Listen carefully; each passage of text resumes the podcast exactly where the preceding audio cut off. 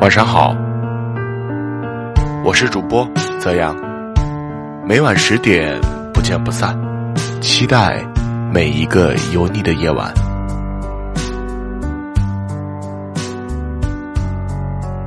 前几天，一位妈妈发了一位邮件向我求助，说最近孩子总是问自己：“妈妈，你真的爱我吗？”每天都要问好几遍，每次这位妈妈的回答都说爱，但好像一点用都没有。原来这位妈妈因为工作的原因，常年在外出差，有时候还会带队出国，一年有一半的时间在路上，孩子就在家里给老人带。在孩子出现这种情况的前几天，家里来了一位客人，孩子的一个姨奶奶。人特别爱说笑，所以看到孩子之后就逗孩子：“你喜欢你妈妈多一些，还是喜欢你爸爸一些？”三岁的女儿一愣，不知道怎么回答。旁边的奶奶赶紧暗示说：“哎，都喜欢，都喜欢。”孩子就顺着说了一句：“都喜欢。”那个姨奶奶兴致盎然，不甘心的继续问。你妈妈是不是不要你了？经常不在家，是不是给你偷偷生了个弟弟在外面？这时候，孩子马上停下了手中的玩具，看了看奶奶。奶奶赶紧说：“没有呢，姨奶奶逗你玩的。”没想到，孩子当真了，接连几天都不高兴，心事重重的样子，然后就开始问妈妈这个问题了。知道真相后的妈妈。真想去找老人理论一番，又碍于情面，只能忍气吞声。可是孩子的伤害却是真正的。马上要过年了，真希望所有的大人都能管住自己的嘴，不要捉弄我们的孩子。你用来解闷或者取乐的笑话，也许让孩子焦虑，甚至会讨厌妈妈，抵触妈妈，导致孩子缺乏安全感。这样对孩子的成长有很大的杀伤力。做孩子真不容易，让孩子真正避免这种伤害，除了躲开这种亲戚之外，父母能给孩子最好的保护就是培养孩子强大的内心。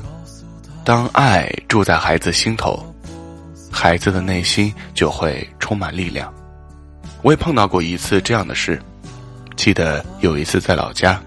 我妈的一个朋友逗我的儿子：“你爸爸说要给你生个妹妹，我喜欢妹妹。那你不怕妹妹抢你玩具，不怕你爸爸去疼妹妹就不疼你了吗？我不怕，因为爸爸说他最爱的那个孩子就是我呀。在他的心里，觉得爸爸妈妈永远会在他身边，会宠爱他，会保护着他。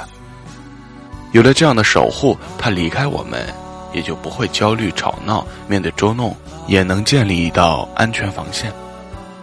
父母的爱让孩子更强大。一九六零年，心理学家 Eleanor Gibson 设计了一个视牙装置，测试婴儿的深度知觉。这个装置是用大玻璃板和黑白格花纹的布做成一个视觉上的悬崖。Gibson 选择了三十位六到十四个月的婴儿进行实验。婴儿在视觉牙面前的表现，他们不仅能够感觉物体的高和宽，而且能够知觉物体的距离、深度、凹陷等等。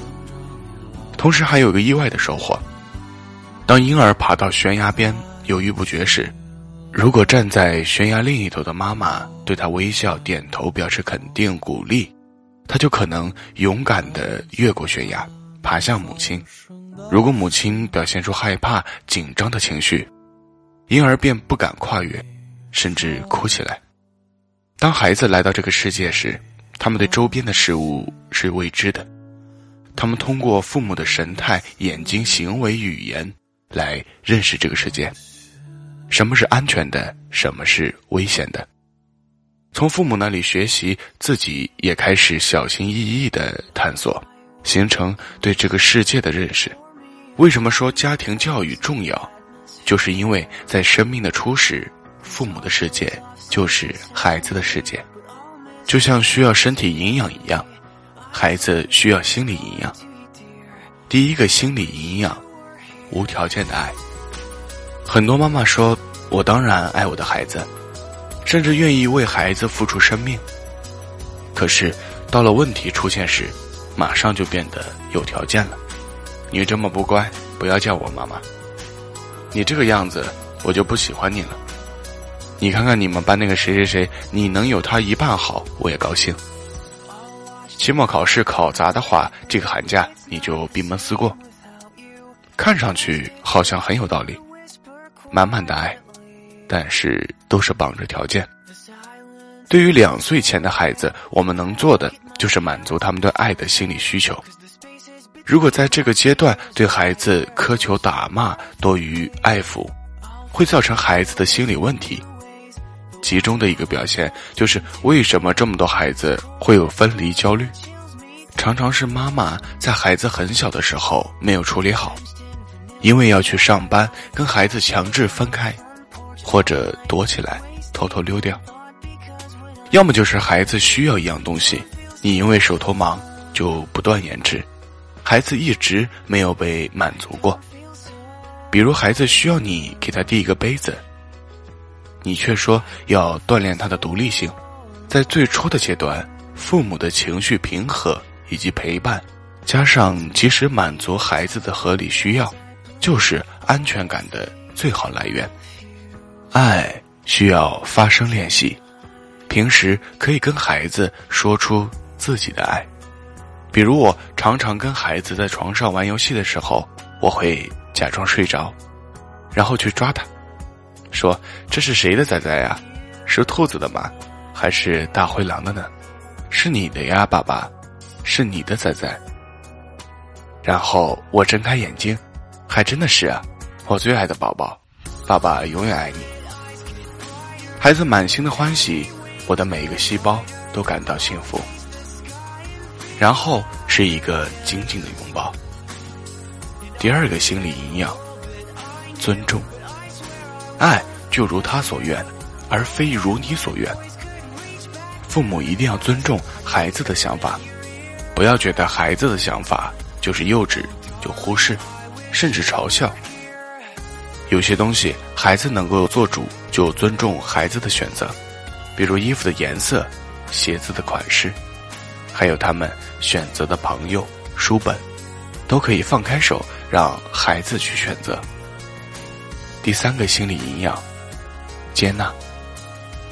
我们谁都是不完美的，特别是成长中的孩子，尤其需要父母的接纳与鼓励。如果不留心，就会让孩子的内心种上自卑的种子。自卑感往往深藏于我们的潜意识之中，左右着。大脑的价值观，对行为有着非常直接的影响。很多人因为童年时期的一句话，就开始深深的批判自己。接纳孩子的情绪，容忍孩子的不足，永远站在孩子的一边。不完美的礼物中有一个故事。有一天，作者带着八岁的女儿逛百货公司买鞋子。结果当时卖鞋子的专柜正放着一首流行歌曲，他的女儿竟然当场跳起舞来。就在那时，大家全盯着他女儿跳的奇怪的机械舞。他注意到旁人的表情，不是欣赏，反而是为他女儿感到难为情。当时他也超尴尬。当围观的人正交头接耳，可能在说一些取笑他女儿的话时。他女儿顿时不知所措，身体僵住，突然停了下来，看着作者，那眼神仿佛在问：“妈妈，我接下来怎么办？”没想到，他看着女儿说：“你可以把稻草人的动作加进去啊。”于是，女儿继续开心的跳她的舞。从那一刻起，他的视线就不曾离开女儿身上。他在一旁欣赏着女儿的即兴表演。他说：“他不想背叛他的女儿，他选择站在女儿这边。你给我的爱，不仅仅是温暖我，而是让我强大起来。这是我们想对孩子说的，也是希望孩子能感受到的。如果你不小心伤害了孩子，那就赶紧给孩子道歉，拥抱他，说一声对不起，请原谅我。孩子内心的伤痕会抚平，而且会觉得道歉也不丢人，宽恕是一种美好的感觉。孩子的人格特质在童年已经开始养成了。每个经历过人生百味的父母都应该知道，内心的强大，才能帮助孩子在未来的人生中，即使遭遇逆境，也能积极的微笑面对。这，就是父母之爱。这里是睡前伴读，